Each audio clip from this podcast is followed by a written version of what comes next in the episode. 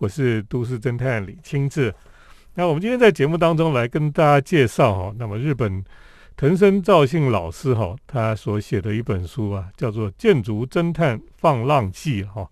那看到这个书名哈，大家觉得很有兴趣哈，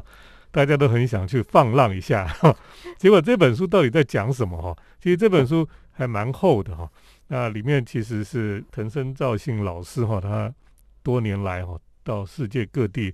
去看建筑的一些记录了哈，那我觉得很棒，就是说你可以从这本书里面哈，诶，可以去学习或者体会到，呃，藤森照信老师他看建筑的方法了哈，他有从不同的角度切入了哈。那平常我们看建筑，有时候说，哎，到建筑怎么看，或是有什么好看哈？那这本书里面会从不同的角度，然后教我们怎么去看建筑了哈。今天我们很开心哦，邀请到这本书。远流出版社的主编哈曾慧雪来到我们的节目当中。各位听众朋友，大家好。对，哎，这本书哈，我想过去藤森照信老师呃也来台湾好好多次嘛哈。那在台湾除了盖这个茶屋之外哈，他也这跟远流出版社合作出了好几本书了哈。那这本书《建筑侦探放浪记》哈，到底跟过去的书有什么不一样？藤森老师之前在出版社出过，呃，像《藤森照信论建筑》这种建筑哲学的书，比较难懂。对，那也有 像呃，为何建筑是这样这种建筑史比较轻松的书。那这本的话是他第一本在台湾出版建筑侦探主题，因为其实很多读者对藤森老师的印象就是路上观察会。就是任何小东西都不会逃过他的锐利的眼睛的观察，或者是他去探索一个建筑，它为什么会是这样子的形成？那它的特色为何是这样子的？那种建筑侦探的书，其实之前读者台湾读者可能有耳闻，但是还没有接触过中译本。嗯，那这一本书的话，其实我很想谈谈那个。因为这跟藤森老师当建筑侦探时的做法，他怎么看建筑有一点关系。很想谈谈第一次看到藤森老师，呃，来公司开会的情景。那是什么时候啊？大概是二零一二年的时候。那他不太跟他没有讲什么话，他就一直在他的素描本上画涂涂写写，嗯，画画，然后。就在我们开会在讨论说，哎，这书的进度或什么一些问题的时候，他突然抬起头来问大家：“请问你们有在自家附近看到屋顶上有植物的建筑吗？” 然后你就会觉得，哎，他其实随时都在想他在干、他在设计的、他看到的。那他就你们没有告诉他哪边有屋顶上有植物的建筑？那时候可能。我们开会的同仁，大家都还没反应过来。第一个反应可能是屋顶长出来的杂草，不好意思跟老师讨论。你知道罗斯福路有一栋是有一个房子中间长一棵树上去的？嗯，有是在那个南海路。嗯，南海路口的那对对对，应该叫叫他去看看的。对，嗯。然后藤森老师他那时候就非常专注的在画他的，在他的笔记本上记东西。那《建筑侦探方朗吉》这本书，他提到的有一个很大的重点，就是他对于每一栋他在观察建筑，他好像就在跟他进行相扑、进行角力一样。他会觉得，哎，你到底好在哪里？你不好的地方或你的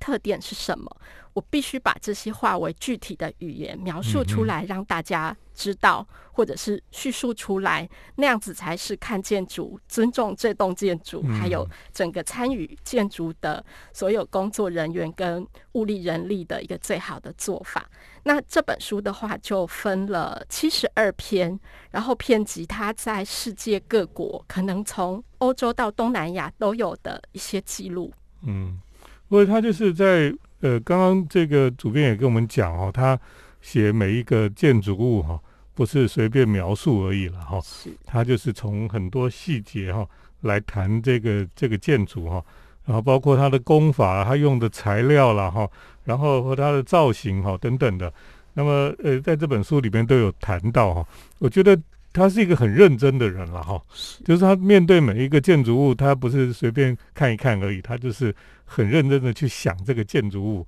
想那个人到底当时是怎么样来来这个诶在设计这个建筑的哈。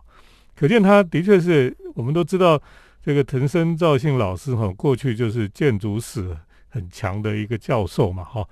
那他当然最近就又开始盖房子这样子哈。可是他基本上他就是一个研究建筑史很专精的一个教授。那等一下我们再继续请主编来跟我们来谈一谈这本书。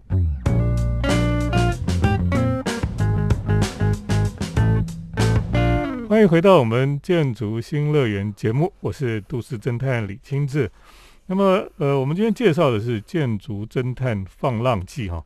啊，这本是藤森照信老师他写的一本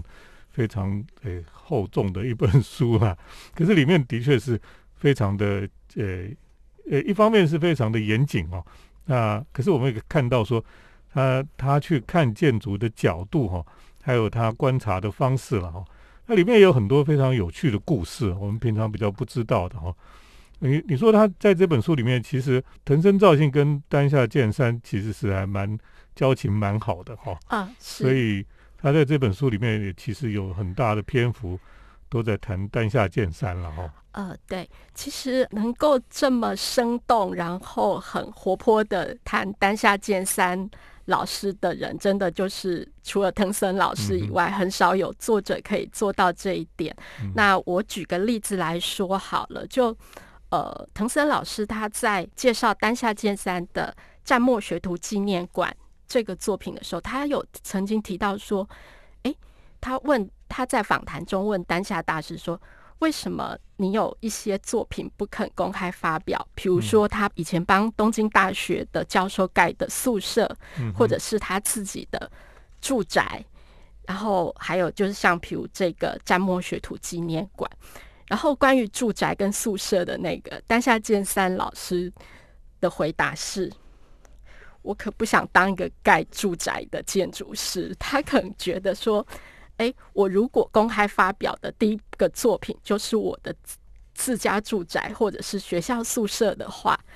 这种感觉就马上被定位为那种住宅设计师、建筑师，他就觉得，嗯，我不喜欢、不想当这样子的那个。那至于战末学徒纪念馆的话，这个是一个比较特别的案例。其实这个作品在日本。也不是那么多人知道，甚至是在藤森老师的著作里面第一次公开，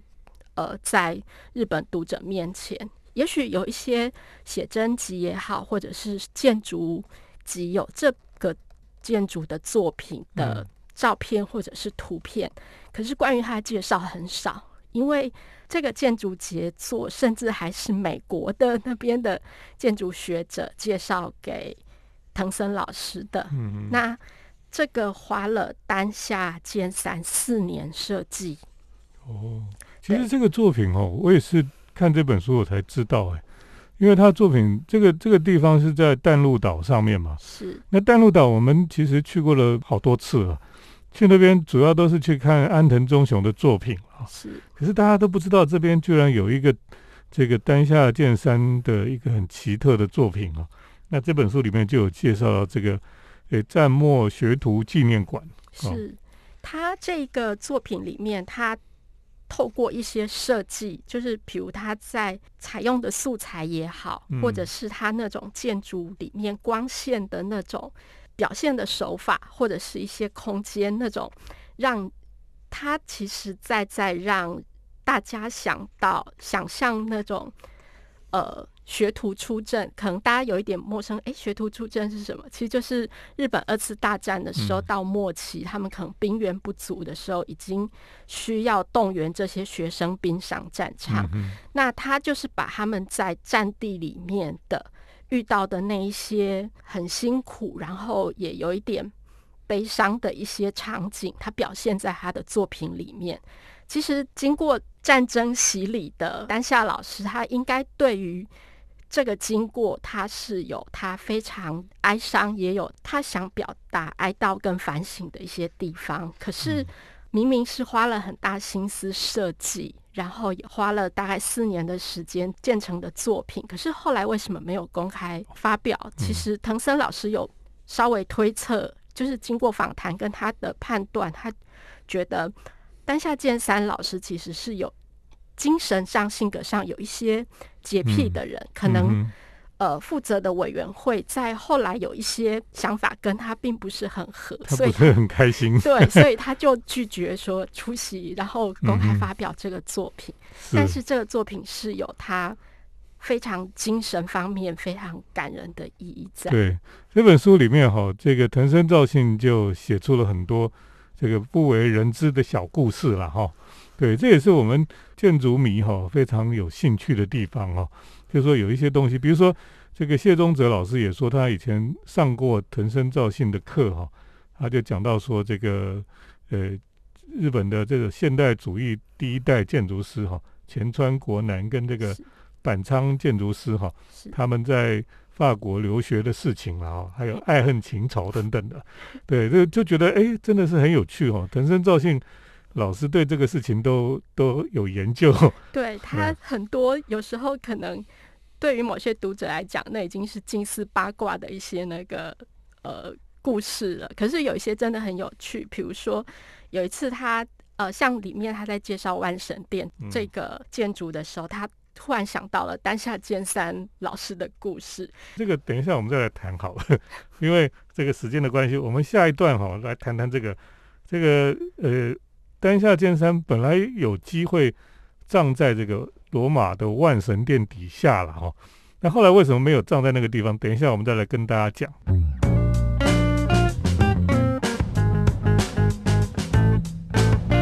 欢迎回到我们建筑新乐园节目，我是都市侦探李清志。呃，我们继续来谈哈、藤森照信对丹下健三的了解了哈、那我们刚刚也提到说，其实丹下健三其实本来有机会哈、他葬在这个罗马的万神殿底下了哈、是可是后来他居然没有葬在那里，他他后来到底葬在什么地方哈、那个主编跟我们讲一下好吧？原本那个丹下健三大师的说法是啊，我又不是基督徒，我也不想弄长眠在这么冷的石头底下，是所以他就拒绝了。可是他是要葬在万神殿是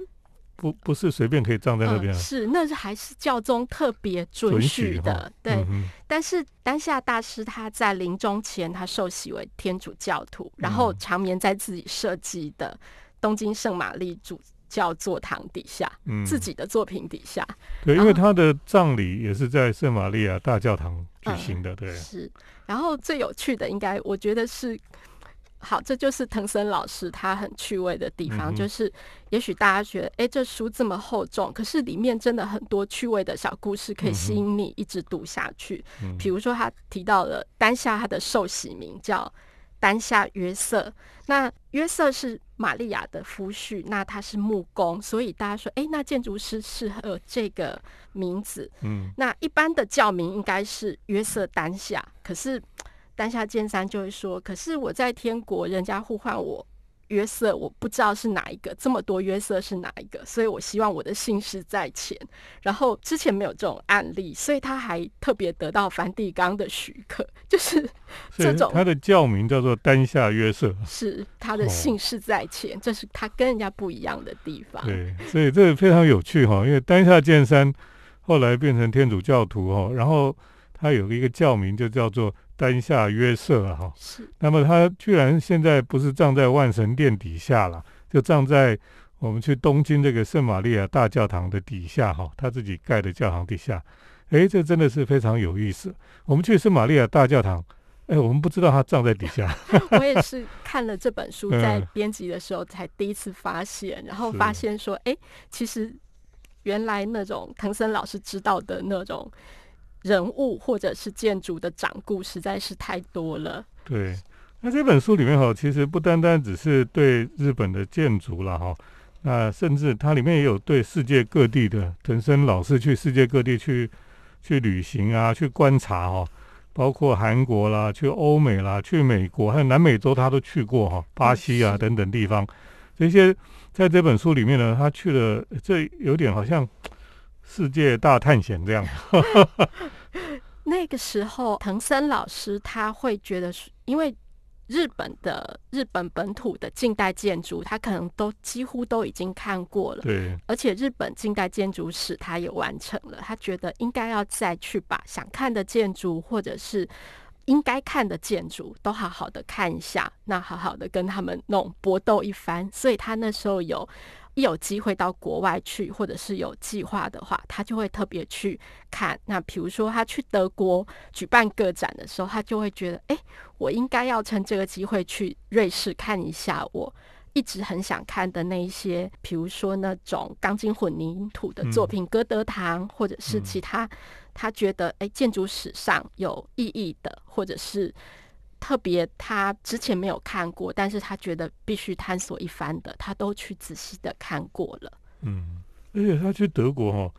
居然他都去过那个纳粹的啊，是看那个纳粹时代的一些建筑，对不对？对，像他也呃去慕尼黑的时候，他也见过奥林匹克竞技场，那同样都是悬吊结构，他就特别比对了两座。奥运建筑，比如说慕尼黑的奥林匹克竞技场跟日本的代代木竞技场有什么样的不同，或他们呈现方式风格的差异？那这些我觉得都是非常呃可以一篇慢慢的读、轻松的读的作品。对，所以我们读这一本哦，藤森照信的作品哦，也不是只有看到日本的建筑了哈，你可以看到全世界。不同地方、不同时代，哈，这些建筑的展现了哈，等于说是陈升赵信老师哈，他就带着你到处看哈，去去看全世界的这些建筑。那么将来如果我们可以去旅行的时候，可以自由旅行的时候呢，搞不好我们都还可以去看看这些藤森老师的讲过的这些建筑到底在哪里哈。我想那时候去看又有一一一种不同的感觉了哈。等一下，我们再请主编继续来跟我们谈一谈这本书。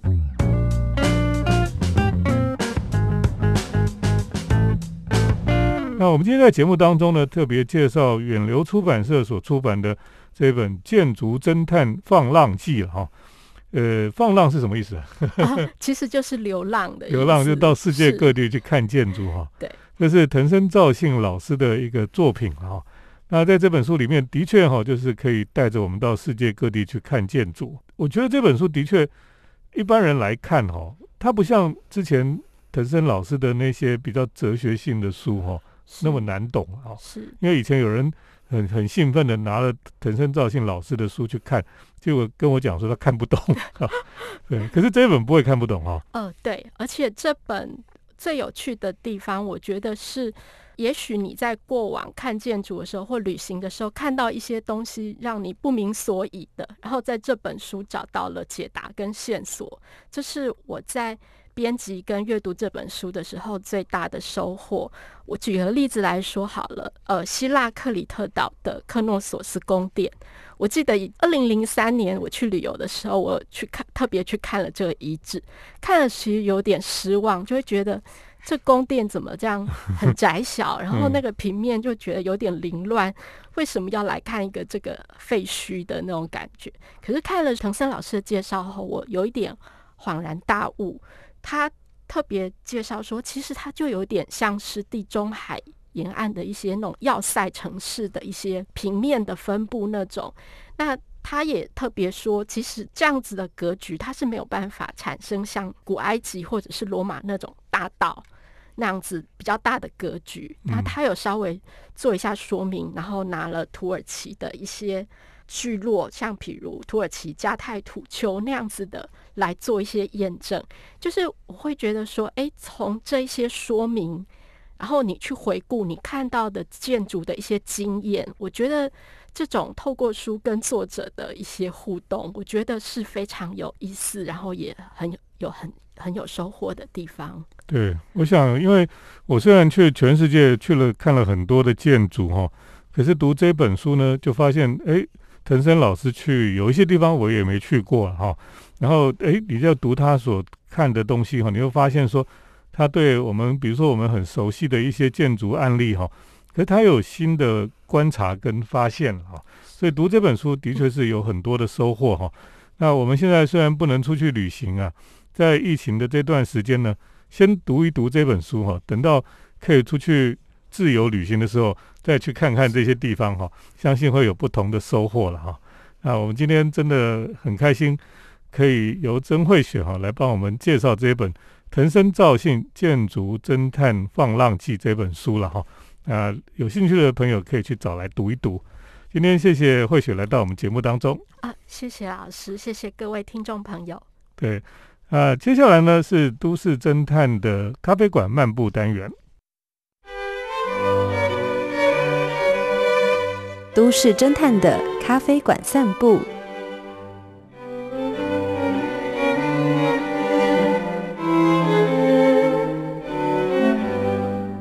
来到我们都市侦探的咖啡馆漫步单元哈。那我想我们在疫情期间呢，大家都不能出国啊，不能出国呢，已经闷了两年了哈。我的确上次出国到现在，已经差不多快两年的时间了。那么在两年的时间不能出国哈，大家就必须要具备有一种未出国的能力哈。什么叫做未出国的能力？就是说你可以不用出国。然后去某一些地方，你好像出国一样哈。那 这种能力哈，可能在这两年当中呢，大家已经培养了不少哈。其实我所谓的未出国的能力，就是说你有能力去感受哈，哎，好像你出国到某一些地方那种氛围、那种感觉了哈。呃，怎么说呢？就是说有一些时候呢，我们去旅行哈，我们到了一个地方去，哎，我们会突然觉得这个地方好像。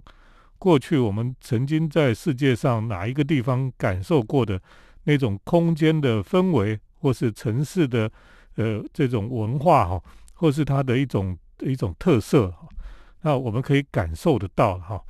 因为我们去旅行哈，最重要的不是说你去买了多少东西哈，也不是说你去吃了哪些食物很特别这样子，重点是说，哎，你到那边你体会到了那个地方那个城市的空间。有什么不同哈？它的空间的文化有什么不一样？所以呢，有时候我觉得，像我到了台南哈，台南虽然是古都啊，它有很多的弯弯曲曲的小巷子，那么在里面走来走去、钻来钻去，我就突然想到，这个很像我在威尼斯里面漫步的感觉了哈。威尼斯的巷弄哈，是号称就是呃非常的复杂了哈，那很多的小巷子在里面弯弯曲曲的哈。走来走去，很快就迷路了哈，所以他们说在威尼斯是很容易迷路的，因为它的巷弄哈就是这样子，很很复杂了哈。台南也是啊，所以有时候我在台南的这种老的巷弄里面走来走去的时候呢，就觉得自己好像是在威尼斯一样。那这就是一种未出国的感觉了哈。那在台湾很多地方哈，都可以让你感受到某一种，诶，好像似曾相识在哪里的感觉哈。那当然有一些是假的啦，哈，就是说有一些是特别造假，说这个是这照着希腊或者什么地方造假出来的地方，哈。可是很多地方它不是造假，它就是诶那种空间的氛围，还有那种呃城市的文化或是空间的特色，哈，很像某一个地方，哈，